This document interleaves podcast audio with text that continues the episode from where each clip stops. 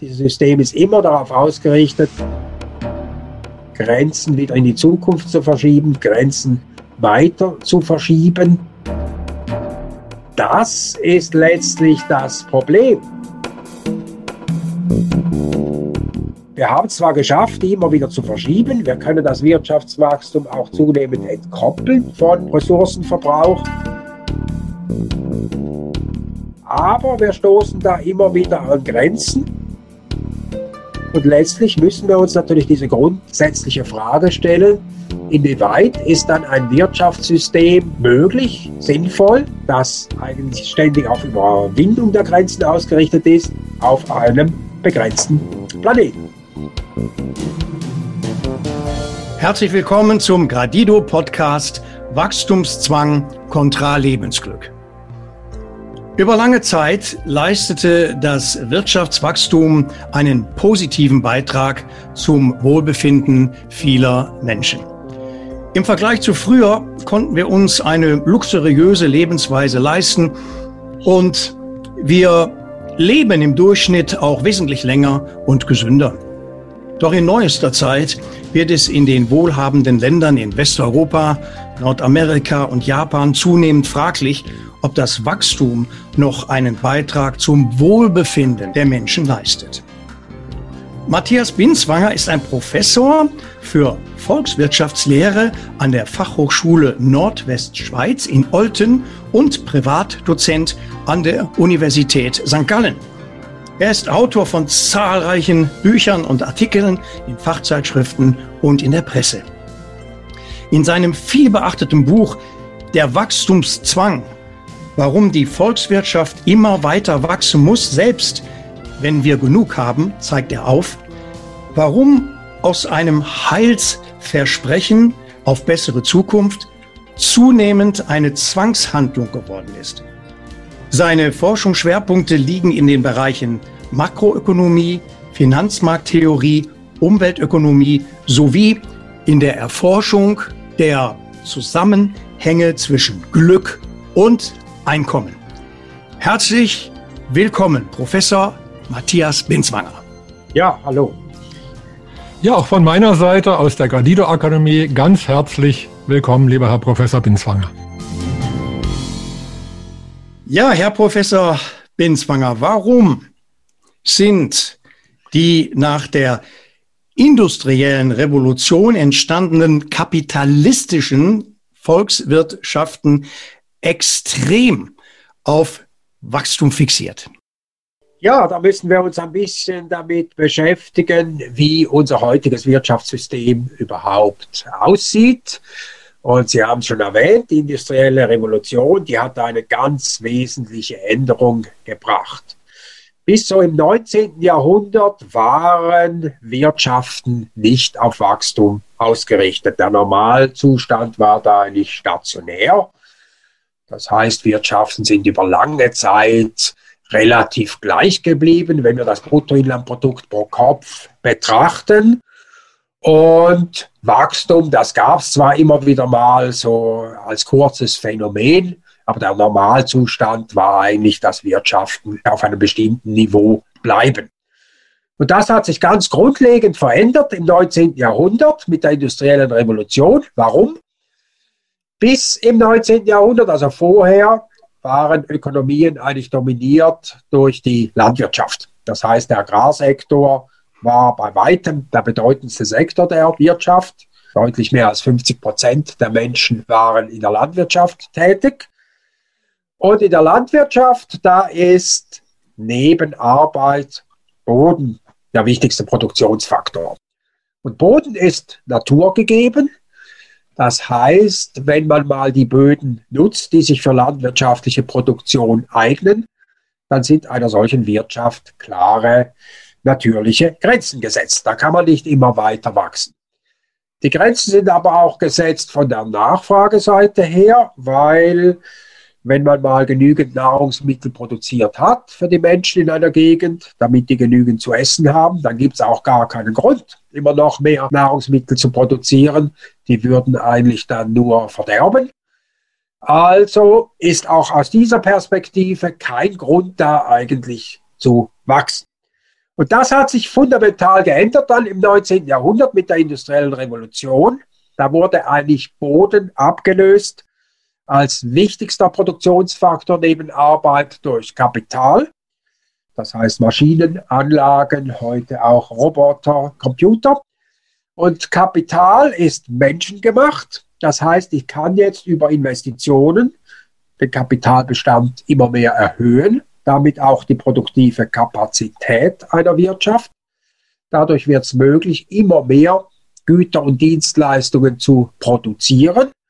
Und auf diese Weise wurde das Wirtschaftswachstum überhaupt erst ermöglicht. Jetzt war es plötzlich möglich, dass man pro Kopf auch immer mehr produziert. Und dieser Wachstumsprozess, der hat dann begonnen in England zuerst. Das war ja der Ausgangspunkt der industriellen Revolution. Ist dann auf den europäischen Kontinent übergeschwappt und hat schließlich dann im 20. Jahrhundert die gesamte Weltwirtschaft erfasst, sodass wir eigentlich heute überall es als normal empfinden, dass eine Wirtschaft wächst.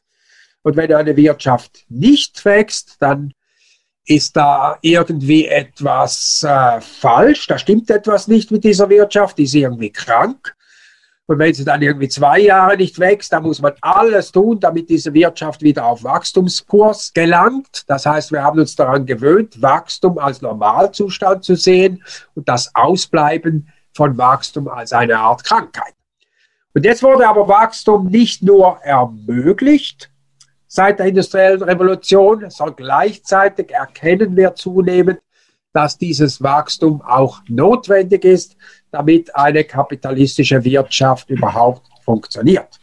Und wenn ich hier von kapitalistischer Wirtschaft spreche, dann ist das nicht wertend gemeint, sondern das beschreibt einfach die moderne Wirtschaft, in der wir heute leben, wo Kapital der wichtigste Produktionsfaktor ist. Weil es gab noch eine zweite Voraussetzung, die eigentlich dieses Wachstum erst ermöglicht hat, neben der industriellen Revolution. Das ist sozusagen die reale Seite der Wirtschaft. Die zweite Voraussetzung war die Möglichkeit, dass man einen stetigen Zufluss von Geld in der Wirtschaft hat. Weil das ist auch notwendig für den Wachstumsprozess.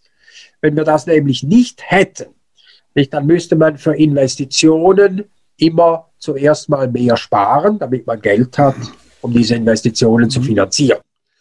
Wenn aber mehr gespart werden muss, heißt das immer gleichzeitig, dass der Konsum entsprechend zurückgeht in einer Wirtschaft. Das heißt, die Wirtschaft als Ganzes kann auf diese Weise gar nicht wachsen. Es ist also notwendig, dass da immer etwas zufließt.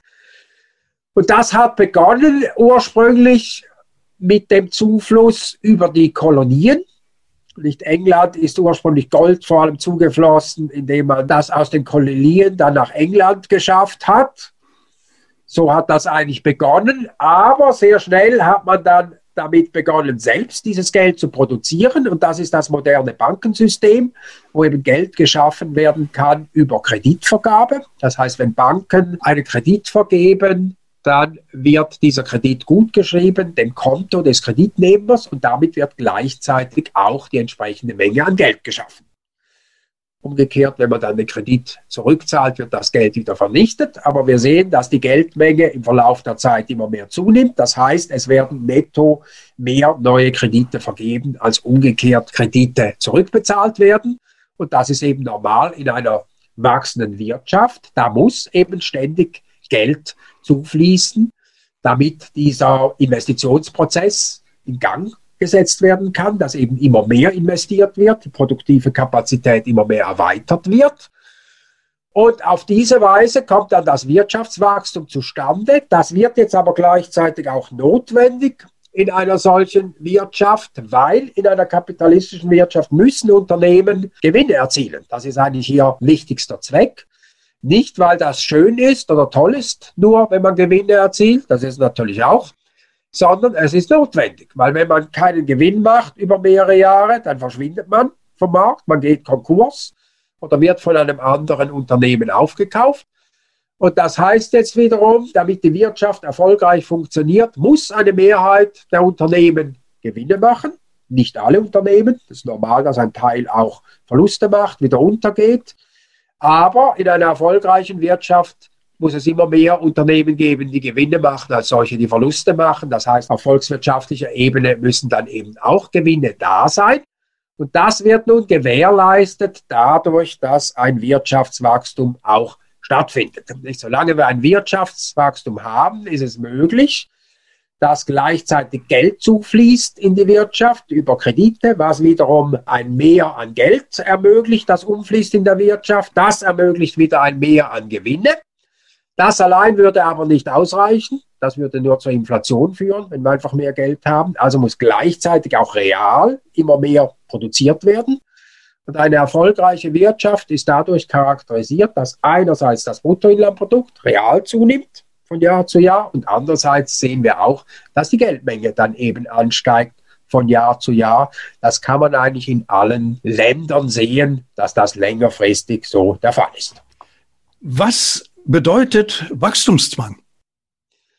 Ja, Wachstumszwang bedeutet nicht, dass da jemand mit der Peitsche steht, der uns antreibt, dass wir immer noch mehr produzieren. Es bedeutet auch nicht, dass es da gierige Kapitalisten gibt, die das antreiben dieses Systems, die nie zufrieden sind oder dass wir unersättlich sind mit unseren Bedürfnissen, sondern wir erkennen eigentlich zunehmend, dass das eine Art äh, Systemzwang ist, in dem wir uns da befinden. Wir leben eigentlich in einer Wirtschaft, wo nicht mehr wir eigentlich diese Wirtschaft antreiben mit unseren Bedürfnissen, sondern es ist zunehmend so, dass diese Wirtschaft uns antreibt, immer noch mehr zu produzieren, noch mehr zu konsumieren mit ihren äh, sozusagen Systemanforderungen, obwohl wir das gar nicht unbedingt mehr wollen, weil wir können ja auch feststellen, wenn wir das anschauen in hochentwickelten Ländern, dass die Menschen gar nicht mehr glücklicher oder zufriedener werden mit noch mehr Einkommen. Jetzt erkennen wir aber, dass diese Wirtschaft, in der wir leben, eigentlich nur zwei Möglichkeiten hat. Entweder wir wachsen, längerfristig, das kann schon mal unterbrochen sein, so ein, zwei Jahre, aber längerfristig muss es ein Wachstum geben, oder diese Wirtschaft beginnt zu schrumpfen. Und das Schrumpfen, das führt sehr schnell in die Wirtschaftskrise. Das heißt dann, da gehen einige Unternehmen, wenn das Wachstum aufhört, im Konkurs. Die sind dann nicht mehr erfolgreich. Dadurch fällt die Nachfrage aus nach Vorleistungen, Investitionsgütern. Dadurch bekommen andere Unternehmen Probleme. Die Arbeitslosigkeit nimmt zu. Dadurch geht der Konsum zurück. Wir kommen da sehr schnell in eine Art Abwärtsspirale.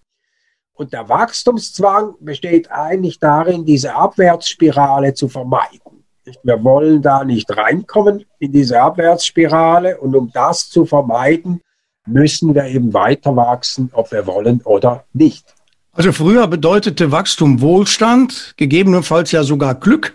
Und heute äh, zwingt uns das Wirtschafts-, Finanz- und Geldsystem zu immer mehr Konsum, weil es sonst zusammenbrechen würde. Also kann man äh, sagen, der Tanz um das goldene Kalb, äh, sind wir alle Getriebene? Ja, wir werden zunehmend zu Getriebenen. Wenn ich das jetzt sage, dass wir nicht mehr glücklicher oder zufriedener werden mit noch mehr materiellem Wohlstand, dann gilt das natürlich nur für die hochentwickelten Länder. Und das ist nicht die Mehrheit auf diesem Planeten. Das heißt, für die Mehrheit der Menschen ist es immer noch so, dass ein höherer materieller Wohlstand etwas Erstrebenswertes darstellt. Aber wir in den hochentwickelten Ländern merken natürlich zunehmend, dass uns das gar nicht mehr etwas bringt, wenn man noch mehr materiellen Wohlstand hat. Und zunehmend wird das Wachstum auch nicht mehr so begründet.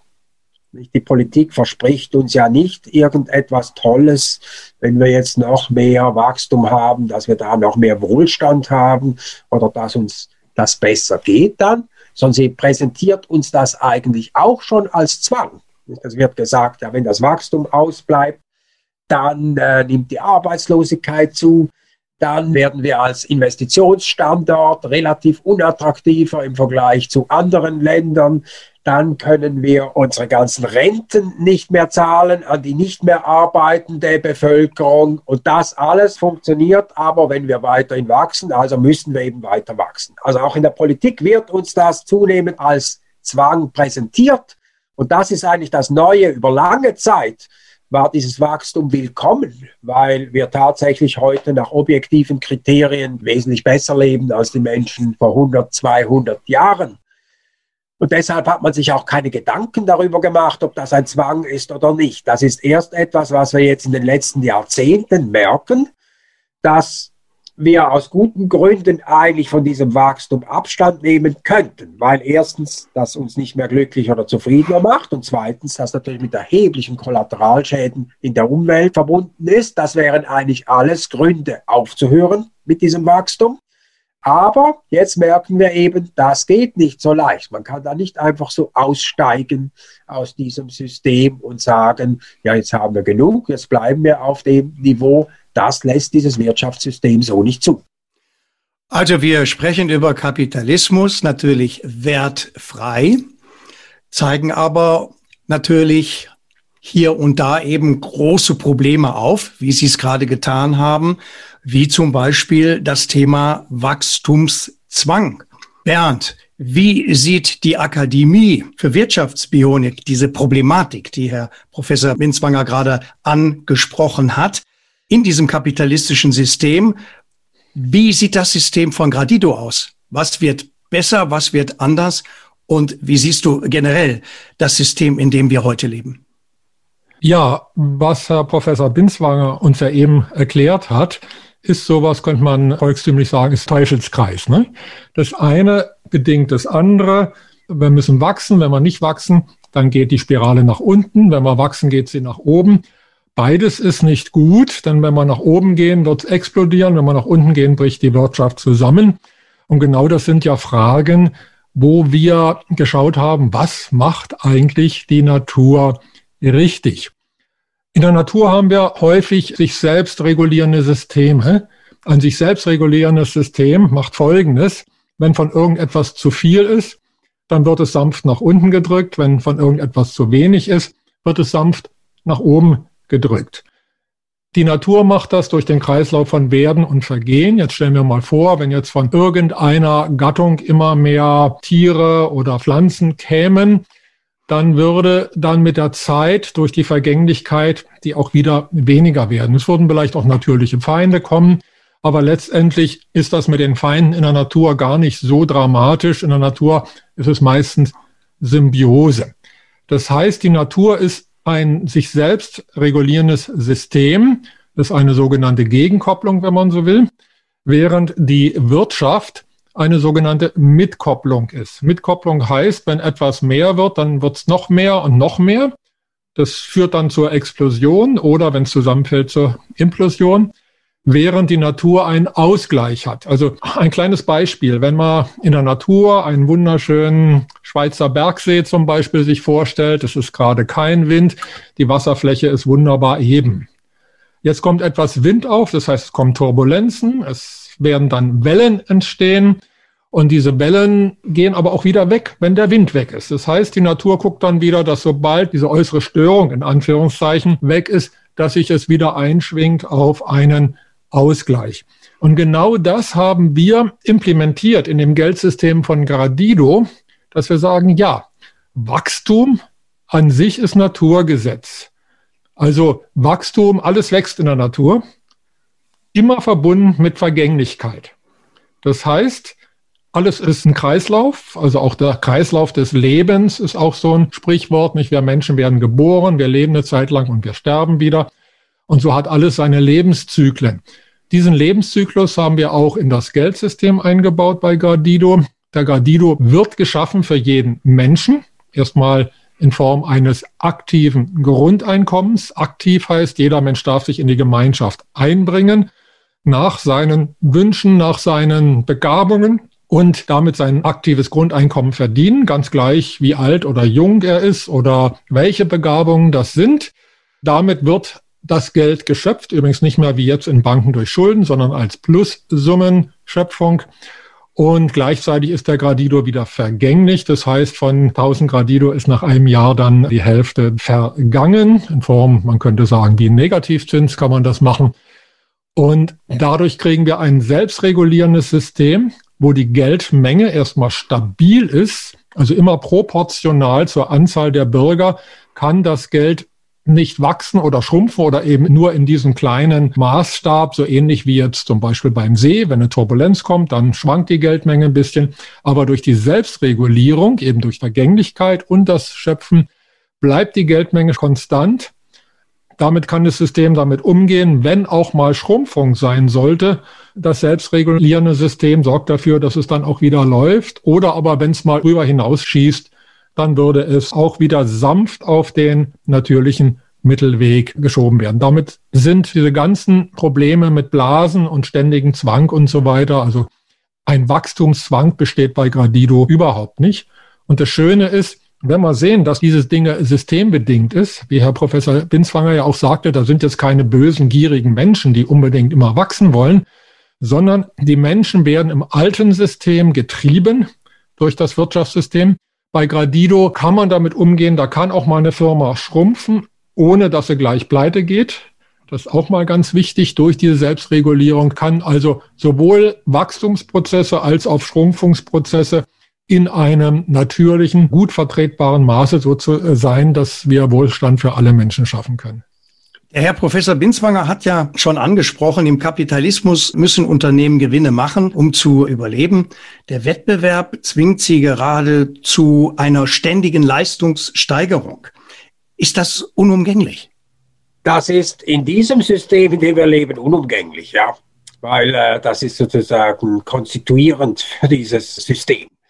Das sind ja eigentlich ein paar wesentliche Elemente, die die Dynamik ausmachen. Das eine ist das Geldsystem. Das habe ich ja schon erwähnt. Man muss Gewinne erzielen in Geld, also mehr Einnahmen haben am Schluss, als man ursprünglich Ausgaben hatte. Und das wird ermöglicht durch das Bankensystem, welches Geld schafft. Dann kommt aber als zweites ganz zentral dazu der Wettbewerb, die Konkurrenz. Und das heißt, das einzelne Unternehmen kann nicht stillstehen. Das hat ja schon Marx im 19. Jahrhundert sehr gut beschrieben, dass dieser Kapitalismus ständig angetrieben wird, alles ändern muss. Weil, wenn man sich sagt, ja, als Unternehmen, uns reicht das jetzt im Moment, wir haben jetzt genug, dann äh, ist das ja für die anderen umso mehr ein Anreiz, sich noch mehr anzustrengen und gerade dieses Unternehmen dann vom Markt zu verdrängen. Und diese Konkurrenz, das ist ja erwünscht. Das ist ja die Eigenschaft, die eigentlich den Kapitalismus auszeichnet oder warum wir auch sagen, das sei ein gutes System, weil das zwingt ja dann nach der Theorie alle Anbieter, sich immer besser an den Bedürfnissen der Konsumenten, der Nachfrage auszurichten. Und so haben wir immer bessere Produkte und steigern letztlich auf diese Weise auch unseren Wohlstand. Das macht natürlich ganz wesentliches System aus. Und dann ein drittes Element, das noch dazu kommt, das ist, damit man natürlich besser werden kann überhaupt, braucht es den technischen Fortschritt. Und damit kommen wir zu diesem Prozess der schöpferischen Zerstörung, den ja vor allem Schumpeter beschrieben hat. Also dieser Unternehmer, der eben ständig das Alte wieder zerstört durch neue Produkte, neue Verfahren. Und heute ist es ja so, dass die meisten Produkte nicht ausscheiden, weil sie physisch kaputt gehen, sondern einfach, weil sie verdrängt werden vom Markt, weil es bessere Produkte gibt, leistungsfähige Produkte und so weiter. Und sie werden deshalb obsolet. Sie werden nicht physisch obsolet, sondern sie werden sozusagen eben äh, psychisch dann abgewertet, dadurch, dass es bessere Produkte gibt. Und das heißt, alle diese Elemente zusammen, die machen das aus, was wir als kapitalistisches Wirtschaftssystem bezeichnen. Und da kann man natürlich nicht jetzt einen Bereich einfach rausbrechen, sozusagen, der passt uns nicht mehr, weil dieses System würde dann zusammenfallen. Natürlich können wir uns sagen, zum Beispiel, wir schalten die Konkurrenz aus. Da gibt es irgendwie ein Monopol zum Beispiel dass ein einziges Unternehmen nicht, das produziert die Güter, dann fällt tatsächlich dieser Wachstumszwang zum Teil weg, wenn wir das hätten, nicht? weil dann hätten wir die Konkurrenz nicht mehr. Aber das wäre natürlich keine kapitalistische Wirtschaft mehr. Und bisher ist es halt so, dass wir natürlich erheblich profitiert haben von diesem System, sodass wir uns auch daran gewöhnt haben, dass das eben normal ist, dass ständig Konkurrenz ist, dass wir ständigen technischen Fortschritt haben.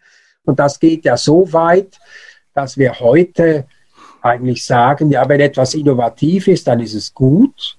Da müssen wir gar nicht weiter fragen, wozu das eigentlich innovativ ist. Oder wenn etwas wettbewerbsfähig ist, dann ist das auch gut. Man muss nicht mehr fragen, wozu es wettbewerbsfähig ist.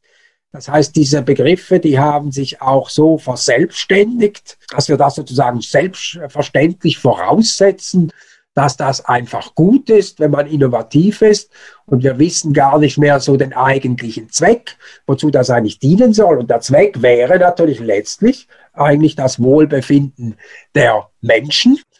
Aber das ist dann so ein bisschen an den Rand gedrängt worden. Ganz kurz noch der Blick auf die Banken. Welche Rolle spielen die Banken bei Wachstum und Krisen? Ja, die Banken spielen natürlich eine ganz zentrale Rolle. Auf der einen Seite, indem sie überhaupt dieses ganze Wirtschaftswachstum ermöglicht haben. Also ohne Banken würde dieses ganze System nicht funktionieren, diese kapitalistische Wirtschaft. Das heißt, die Banken sind zentral für das Wirtschaftswachstum oder waren das die letzten 200 Jahre. Auf der anderen Seite sind natürlich Banken, die von ihrer Natur her auch Unternehmen dieses kapitalistischen Wirtschaftssystems. Das heißt, sie sind darauf ausgerichtet, möglichst hohe äh, Gewinne zu erzielen. Und das führt natürlich dazu, dass es Banken von Zeit zu Zeit auch immer wieder übertreiben mit ihrer Tätigkeit. Das heißt, sie vergeben dann zum Beispiel Kredite an nicht kreditwürdige Kunden wie das der Fall war vor der jüngsten Finanzkrise 2009, wo Banken in den USA im großen Stil Kredite vergeben haben an Kunden, die eigentlich nicht kreditwürdig sind. Solche Übertreibungen lohnen sich aber kurzfristig für das Bankensystem, aber längerfristig führt das zu finanziellen Krisen. Und so haben wir natürlich eine Geschichte des Bankenwesens, jetzt etwa 200 Jahre, wo wir auf der einen Seite sozusagen sichergestellt haben dadurch, dass es möglich war, dieses Wachstum stets zu finanzieren, ist aber gleichzeitig auch eine Geschichte von immer wiederkehrenden Finanzkrisen und Übertreibungen und beides gehört da eben zusammen.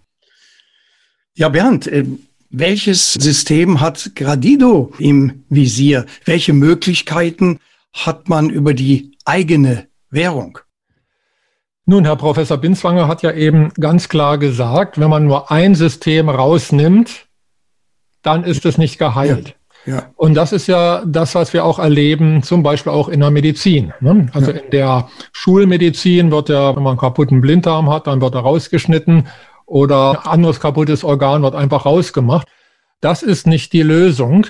Die Lösung kann nur ganzheitlich sein. Ganzheitlich bedeutet, man schaut alles an, alle Elemente, die Sie ja jetzt auch eben genannt haben, ob das Konkurrenzkampf ist. Konkurrenzkampf ist ein anderes Wort für Krieg. Kampf ist Krieg. Eine der florierendsten Wirtschaften ist übrigens die Kriegsindustrie. Und ja, wenn man jetzt die Innovation sieht, Innovation, bleiben wir mal bei der Kriegsindustrie, heißt also noch schlimmere Waffen. Und die Frage, wozu? Also es dient nicht unbedingt den Menschen. Und so kann man jetzt jedes dieser Elemente des herkömmlichen Systems angucken und sagen, eigentlich sind es alle schädliche Elemente. Nur eines rausnehmen würde zunächst mal das System zum Kollabieren bringen. Das Interessante ist, dass das System gerade sowieso kollabiert, dass wir im Moment ja in der Situation sind, auch angestoßen durch die Corona-Krise, dass gerade so ziemlich alles gegen die Wand fährt. Das heißt, wir haben ein vielleicht sogar einzigartiges Zeitfenster, wirklich eine größere Änderung zu machen. Wir sprechen hier von einer friedlichen Transformation. Die Frage ist eben nach Banken. Wenn wir also jetzt eine Währung herausgeben, im alten System wird die Währung durch die Banken erzeugt, durch einen kleinen Teil durch die Zentralbanken, durch einen großen Teil durch die Geschäftsbanken. Wenn wir jetzt die Geldschöpfung in die Hände der Menschen legen. Das heißt nicht, dass jeder würfelt oder Geld druckt, sondern das heißt, die Spielregeln so anpassen, dass für jeden Menschen Geld geschöpft wird nach Vereinbarung, wir schlagen ja vor 1000 Gradido als aktives Grundeinkommen, parallel 1000 Gradido als Staatseinkommen und weitere 1000 Gradido für den Ausgleichs- und Umweltfonds, der dann dazu da ist, die Umweltschäden, die bisher angestellt worden sind, soweit wir Menschen das können, die zu beseitigen und damit eben auch mit entsprechenden finanziellen Mitteln zu hinterfüttern. Das sind erstmal Grundlagen in einem ganzheitlichen System, muss ich sagen. Allein Geldschöpfung alleine ist ja nur ein Teil. Konkurrenzkampf muss man jetzt wieder von der anderen Seite angucken.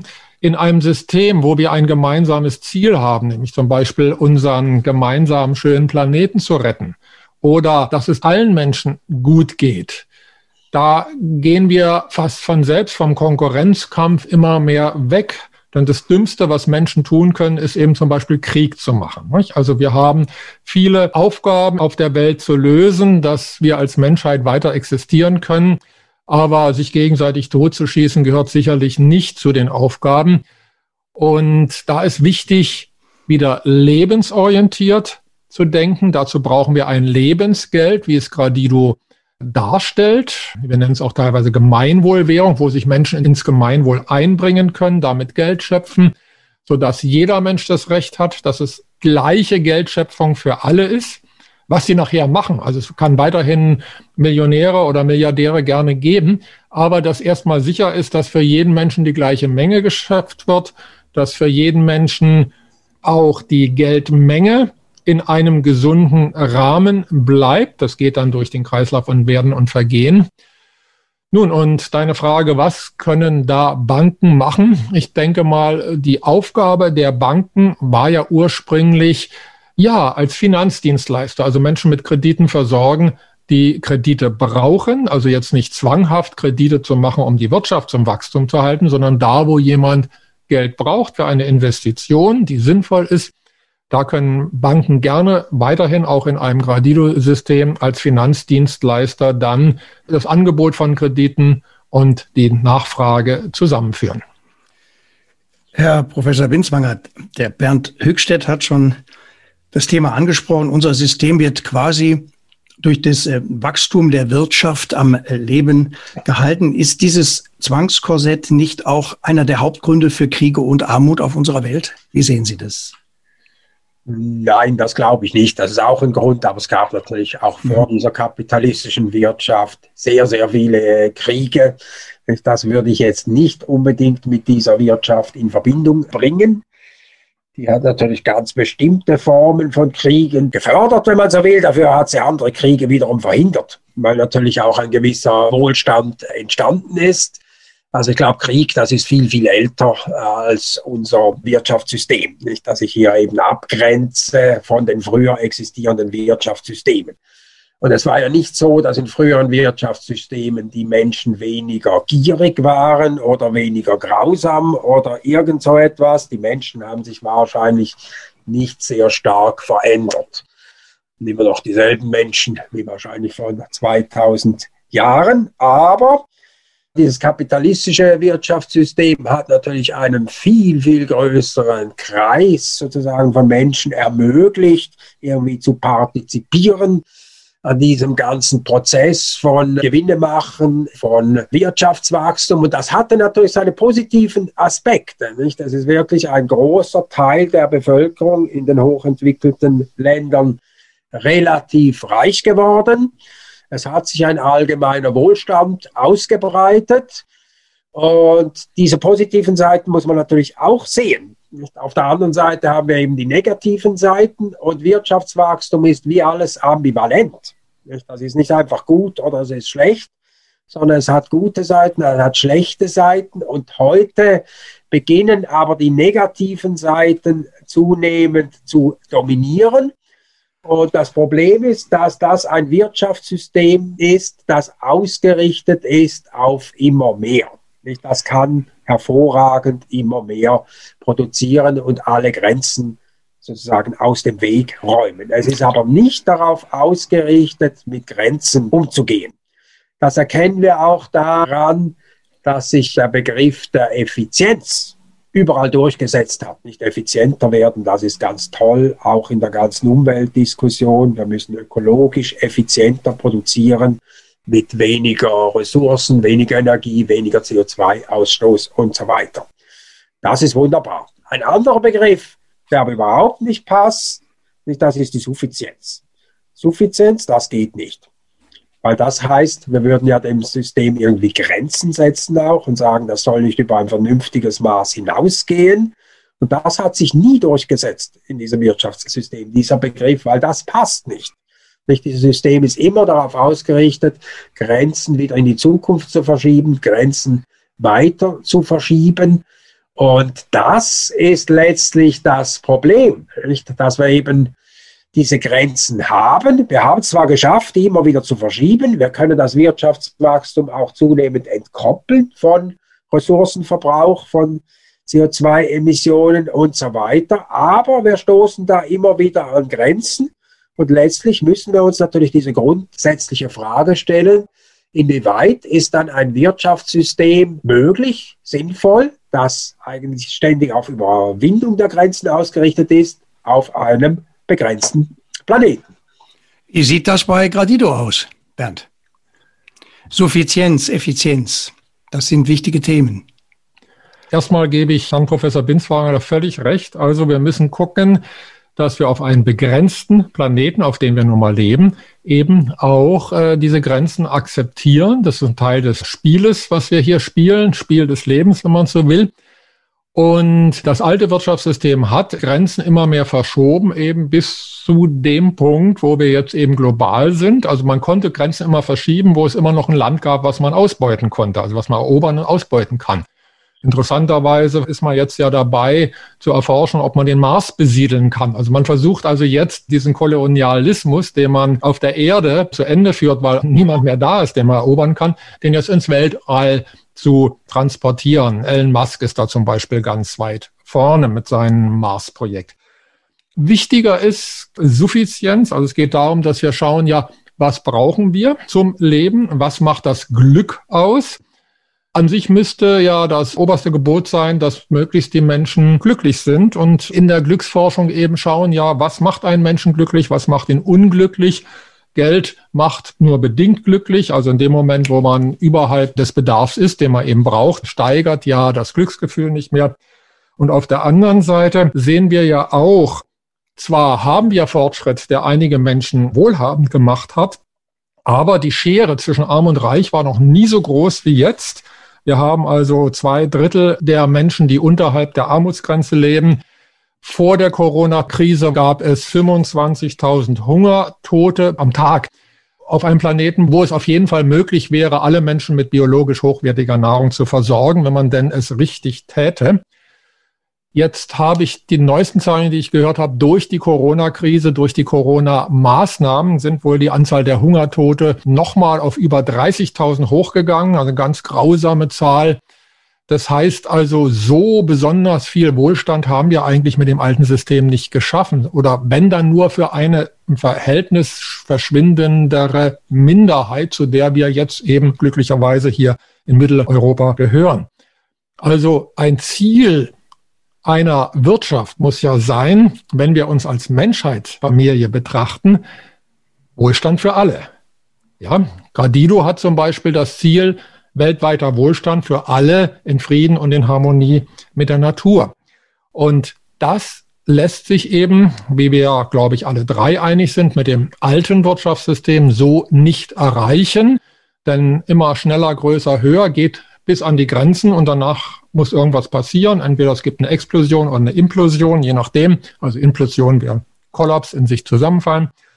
Und da haben wir mit Gradido wirklich Lösungen, zu einer suffizienten Welt, also zu einer Welt, wo alle Menschen genug haben zum Leben, wo weiterhin in einem sportlichen Maß durchaus auch noch Wettbewerb sein kann. Selbstverständlich, die guten Seiten vom Wettbewerb kennen wir zum Beispiel ja auch im Sport, wo eben Menschen sich gegenseitig zu immer größeren Höchstleistungen anspornen. Das darf natürlich auch in der Wirtschaft sein. Es darf aber nicht so sein, dass zum Beispiel ein Unternehmen, was gute Dinge herstellt, nur weil es gerade mal jetzt wirtschaftlich stagniert, weil es vielleicht den idealen Größe erreicht hat, dann von den anderen verdrängt werden. Und bei Gradido ist ein ganzer Werkzeugkoffer da, um dafür zu sorgen, dass jeder, sowohl jeder Mensch als auch jedes Unternehmen, jede Organisation gut existieren kann mit weitaus weniger Konkurrenzkampf, als wir es jetzt wahrnehmen. Herr Professor Binswanger, wir haben auch mit den Auswirkungen des Wachstums seit den 70er Jahren auf die Umwelt große Auswirkungen haben wir zu kämpfen. Wird es nicht Zeit für ein nachhaltiges Wirtschaftssystem? Wir merken doch alle, dass Wachstum gerade in den hochentwickelten Ländern Menschen ja einfach nicht mehr glücklicher macht und auch erhebliche Umweltprobleme verursacht.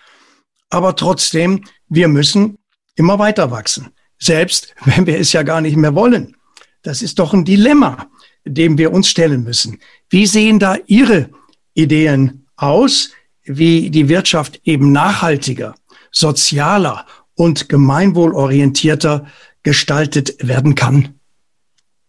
Sie haben völlig recht, das ist ein Dilemma, in dem wir uns im Moment äh, befinden, das aber so noch gar nicht in großem Stil wahrgenommen wird. Ja.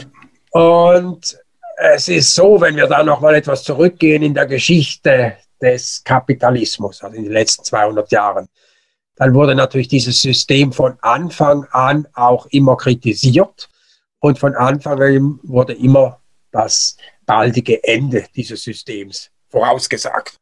Solange kann das so nicht mehr weitergehen.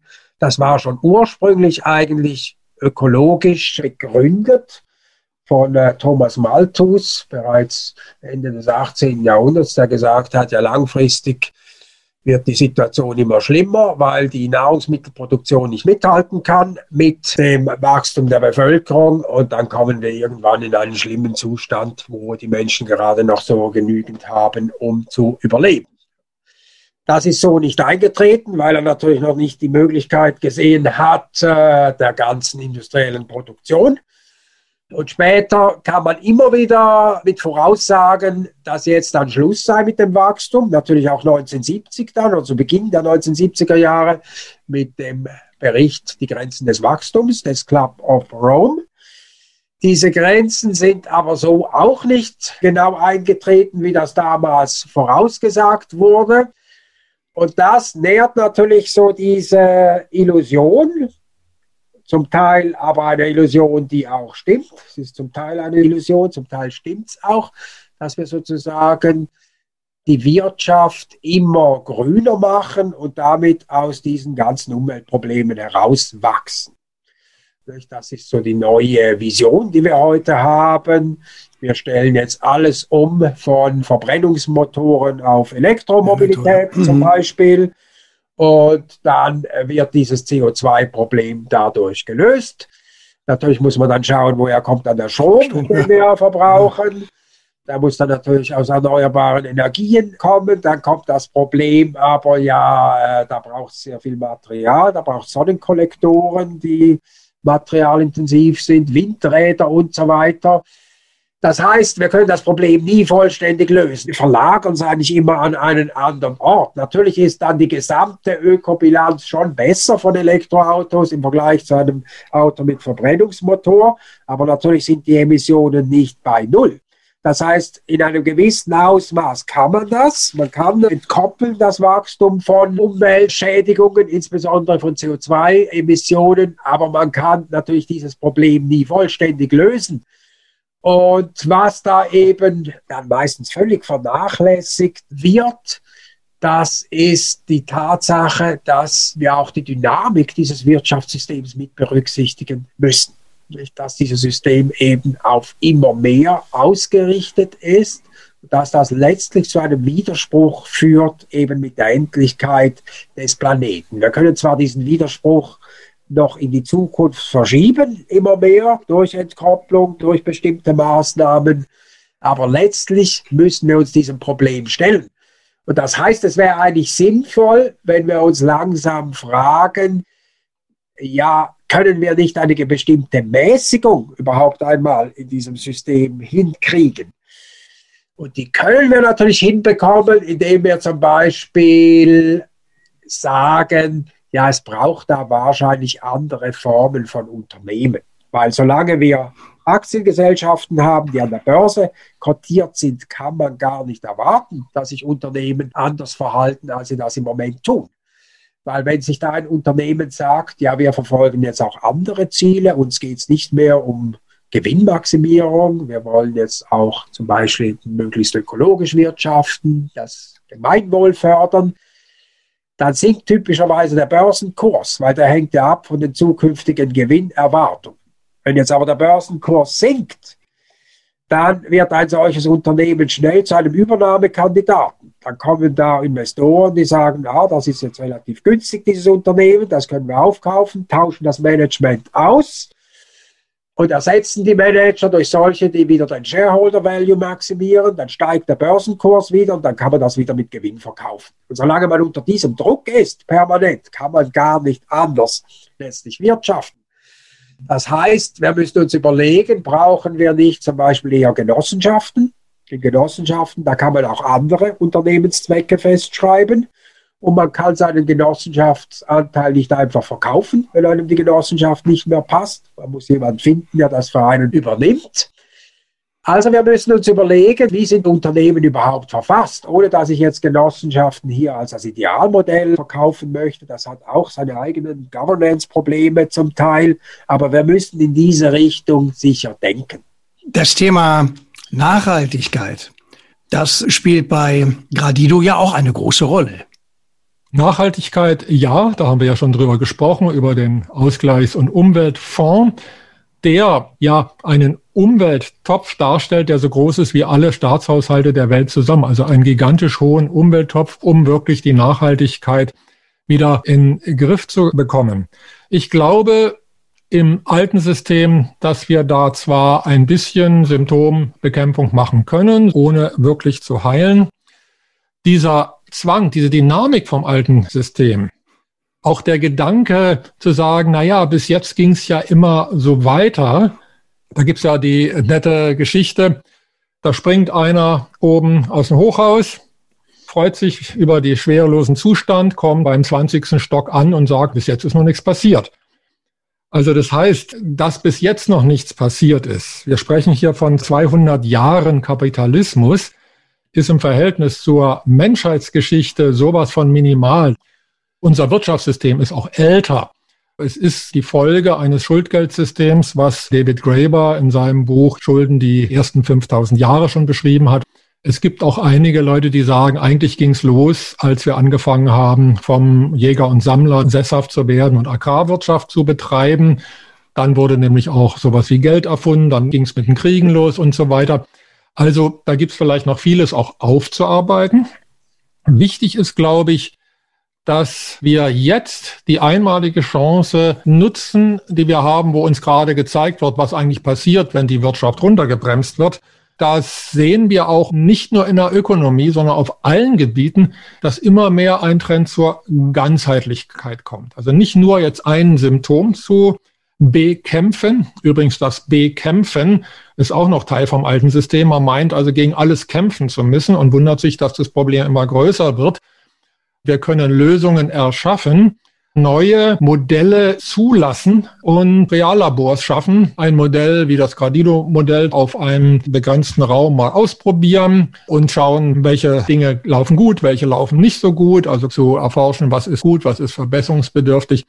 Weil von der Mathematik des Gradido-Modells ist es auf Beständigkeit aus. Im Gegensatz zum jetzigen Wirtschaftssystem, was eben auf exponentiellen Wachstum aufbaut, der nicht ewig funktionieren kann. Also vielleicht noch ein paar Jahre, vielleicht auch noch ein paar Monate hält, aber dann gibt's eben nur mal einen großen Crash oder den Great Reset, wie es die Damen und Herren aus Davos so gerne hätten. Aber etwas, was viereinhalb Milliarden Jahre funktioniert, kann wahrscheinlich nicht so falsch sein wie ein Kapitalismus, der nach 200 Jahren schon an die Wand fährt. Also Geld, Sportwagen, oder eine Luxusjacht alleine macht nicht glücklich. Die Frage an den Glücksforscher, was aber dann? Woran scheitern wir? Ja, zwei verschiedene Fragen, nicht? Was macht glücklich und woran scheitern wir? Die Dinge, die glücklich machen, das ist natürlich eine Kombination von verschiedenen. Ja, Das sind einerseits mal allgemeine Bedingungen, in einer Wirtschaft oder in einem Land. Da spielt zum Beispiel eine Rolle eine gewisse Sicherheit, dass man auf die Straße gehen kann, ohne dass man Angst haben muss, überfallen zu werden. Mhm. Eine ganz große Rolle spielt zum Beispiel die Arbeitsplatzsicherheit. Also das ist dann in der Schweiz eben relativ gut. In der Schweiz muss die Mehrheit der Menschen nicht Angst haben, dass sie nächstens den Job verliert. Und das ist natürlich etwas, was letztlich die Lebenszufriedenheit positiv beeinflusst. In Ländern, wo man Angst haben muss, dass man nächstens den Job verliert, da ist natürlich die Lebenszufriedenheit nicht so ausgeprägt. Das ist so mal die allgemeine Gegebenheit. Da gibt es einige Dinge. Dann spielt aber natürlich eine Rolle, wie man das eigene Leben gestaltet. Also da spielt dann zum Beispiel das Sozialleben eine ganz zentrale Rolle. Also Menschen sind im Allgemeinen Herdentiere und nicht einsame Tiger im Dschungel. Das heißt, ob man ein intaktes Sozialleben hat, einen Freundeskreis und so weiter, das ist ganz zentral. Sehr wichtig ist natürlich auch, ob man eine Tätigkeit hat, die einen tatsächlich interessiert, an der man Freude hat. Und wenn das nicht der Fall ist, ist das natürlich dem Glück auch sehr abträglich. Das sind alles so etwas längerfristige Dinge. Und dann spielt natürlich ein zweiter Aspekt des Glücks, der sehr kurzfristig ist, auch eine Rolle. Nicht? Das Glück ist einerseits eben längerfristig so die allgemeine Lebenszufriedenheit, dann gibt es aber auch das sogenannte emotionale Wohlbefinden. Das ist viel kurzfristiger ausgerichtet. Also zum Beispiel, weil ich Hunger habe, esse ich etwas, dann bin ich glücklich, kurz darauf stecke ich im Stau, dann bin ich wieder unglücklich. Das geht immer so rauf und runter im Tagesverlauf. Und ein glückliches Leben besteht auch darin, dass ich eben relativ viele Glücksmomente erleben darf und relativ wenig Unglücksmomente erleben muss. Und da spielt jetzt eine ganz zentrale Rolle, dass man sich an kleinen Dingen freuen kann im Leben. Weil große Glücksmomente, die sind in jedem Leben relativ selten. Auf die kann ich nicht bauen, auf mein tägliches Glück, für mein tägliches Glück. Aber wenn ich es natürlich schaffe, mich über kleine Dinge jeden Tag zu freuen, dann ist das natürlich auch ein wesentlicher Beitrag zu einem glücklichen Leben. Und die Grundfrage, die sich jetzt stellt im Zusammenhang mit der Wirtschaft ist, trägt das Wachstum dazu bei oder mehr materieller Wohlstand, dass eben diese verschiedenen Aspekte des Glücks dann noch verbessert werden. Und da sehen wir natürlich in den hochentwickelten Ländern, dass das nicht mehr der Fall ist, dass die Menschen im Durchschnitt eben nicht mehr glücklicher werden mit noch mehr materiellem Wohlstand. Wie sieht das bei der natürlichen Ökonomie des Lebens aus mit dem Glück? Ja, ich habe mal eben so ein bisschen mitgeschrieben, die einzelnen Punkte, die Herr Professor Binswanger genannt hat. Und alle werden von der bedingungslosen Teilhabe verbunden mit dem aktiven Grundeinkommen bei Gradido erfüllt. Also kurz nochmal, das aktive Grundeinkommen sagt, jeder Mensch darf sich in die Gemeinschaft einbringen mit dem, was er oder sie gerne tut. Damit haben wir also erstmal Punkt eins schon mal, Sicherheit, Arbeitsplatz. Wir haben mit einem Schlag Arbeitslosigkeit abgeschafft. Jeder Mensch hat dieses Recht, egal wie alt er ist, was er nun in die Gemeinschaft einbringen will, zumindest mal sein aktives Grundeinkommen zu verdienen, indem er sich in die Gemeinschaft einbringt. Und dann sind wir auch gleich beim zweiten Punkt, das soziale Umfeld. In die Gemeinschaft kann ich mich nur einbringen, wenn ich mich in die Gemeinschaft einbringe. Das ist jetzt so eine Tautologie. Also das heißt, ich muss mich ins soziale Umfeld einbringen. Umgekehrt, die Gemeinschaft muss mir die Gelegenheit dazu geben, dass ich mich einbringen kann. Ich bin also innerhalb der Gemeinschaft im sozialen Umfeld und werde wertgeschätzt sogar so hoch, dass ich damit mein Grundeinkommen verdienen kann, wenn ich das möchte. Also Grundeinkommen ist immer nur ein Sockel, muss man zusagen. Ich kann natürlich im Geschäftsleben auch andere Dinge zusätzlich oder stattdessen tun. Tätigkeit Freude macht, ist schon mal die Definition des aktiven Grundeinkommens. Jeder darf sich mit der Tätigkeit, die ihm oder ihr Freude macht, in die Gemeinschaft einbringen. Das heißt, das ist per Definition schon drin. Emotionales Wohlbefinden bekomme ich, wenn ich das tue, was mir Freude macht. Da kann ich sogar längerfristig ein emotionales Wohlbefinden haben. Gut, die Glücksmomente im Kleinen, natürlich, das ist vielleicht etwas, was man lernen darf, sich an kleinen Dingen zu freuen. Dazu braucht man kein Wirtschaftssystem zu ändern. Das können wir heute schon tun, indem wir einfach zum Beispiel Dankbarkeit oder sowas üben. Also uns freuen an den kleinen Dingen. Ja, und dass ein Mehr an Geld nur bedingt glücklich macht, gut, das bedeutet, ich muss nicht über alle Maßen Karriere machen, um glücklich zu sein. Gardido macht es mir sehr leicht, dass ich glücklich mit dem bin, was ich habe, mein Grundeinkommen, dazu vielleicht noch in irgendeiner Weise eben beruflich tätig bin. Man muss keine Angst haben, dass man da zu wenig Geld hat. Dafür ist durch das Gradido-System gesorgt. Also rundum alle Punkte, soweit ich sie jetzt verstanden habe, lassen sich mit Gradido befriedigen, während es im alten System bei vielen Punkten große Fragezeichen gibt, vor allem wenn man sieht, dass nur wenige Menschen das Privileg haben, in der Schweiz zu leben und zwei Drittel der Menschheit unterhalb der Armutsgrenze leben müssen. Das heißt, wenn wir das weltweit hinkriegen, dieses Glücksgefühl bei den Menschen zu erzeugen durch eine natürliche Ökonomie des Lebens, dann wird unsere Welt ganz anders aussehen und glückliche Menschen gestalten auch die Welt auf eine ganz andere Art und Weise. Und natürlich wird auch, ein Punkt hatte ich vergessen, dass ich mich auf die Straße trauen darf. Auch die Kriminalität wird bei rundum glücklichen Menschen auch viel geringer sein, als sie jetzt in Armutsvierteln da ist. Zum Schluss unseres Gespräches noch die Frage, Herr Professor Binsbanger. Können Sie uns Ihr Rezept verraten für ein glückliches Leben? Ja, das glückliche Leben besteht natürlich aus verschiedenen Aspekten. Da gibt es nicht das Glücksrezept sozusagen, das ja, sind ja. verschiedene Dinge. Und ich habe ja in meinem Buch Die Tretmühlen des Glücks auch einige Dinge erwähnt, die jetzt dazu beitragen, dass man diese Tretmühlen des Glücks etwas mildern kann. Da kann ich natürlich ein paar Dinge erwähnen aus meinem Leben. Zum Beispiel wissen wir, dass das Pendeln zur Arbeit die Zeit ist im Tagesverlauf, wo die Menschen typischerweise am unglücklichsten sind. Das heißt, wenn man weniger zur Arbeit pendelt, dann ist das ein Beitrag zu einem glücklichen Leben. Und ich wohne wirklich unmittelbar neben meinem Arbeitsplatz, also dort, wo ich unterrichte, sodass ich praktisch den Arbeitsweg auf Null reduziert habe. Das ist jetzt im Moment, haben viele Leute den auf Null reduziert, weil sie im Homeoffice Homeoffice sind. Aber das merken wir dann natürlich auch, dass das auch nicht das Glück ist. Und hier haben wir natürlich Chancen in Zukunft, das wahrscheinlich zeitlich und räumlich flexibler zu gestalten. Oder anderer Punkt, nicht? Ich habe zum Beispiel vor 20 Jahren mittlerweile festgestellt, dass es für mich nur zwei Varianten gibt, was das Fernsehen betrifft. Entweder ich schaue zu viel Fernsehen oder gar nicht. Da habe ich vor etwa 20 Jahren beschlossen, jetzt ist Schluss, das mehr, dass ich da zu viel schaue. Und das war auch einer der besten Entscheide, die ich je getroffen habe. Ich habe das nie vermisst nachher und weiß auch gar nicht, wie ich das je gemacht habe, woher, woher ich überhaupt diese Zeit genommen habe. Das heißt, es ist natürlich zunehmend heute so, dass wir uns abschirmen müssen vor Dingen, die uns nicht gut tun.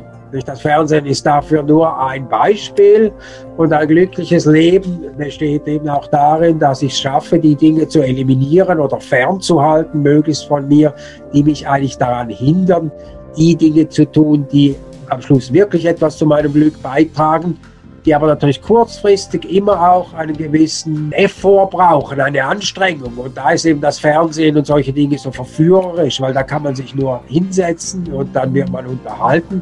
Und deshalb muss man da ab und zu manchmal ein bisschen streng sein mit sich selber und sagen, jetzt ist Schluss mit dem. Das ist ja auch angesichts der begrenzten Lebenszeit, die man hat, absurd, dass man einfach nur da sitzt und in eine Ecke starrt, stundenlang. Das geht einfach nicht. Also ein schönes Schlusswort. Der Zweck des Wirtschaftens sollte immer unserem Wohlbefinden und unserem Glück dienen. Und wir sollen nicht Dinge tun, die uns nicht gut tun. Ganz, ganz herzlichen Dank, Herr Professor Binswanger, für dieses Gespräch. Habe ich sehr gerne gemacht. Ja, auch von meiner Seite nochmal ganz herzlichen Dank von der Gradido Akademie. Ja, und viele Grüße in die Schweiz. Ja, Dankeschön. Ja, dann sagen wir Tschüss, Servus und Ade. Der Michael und der Bernd.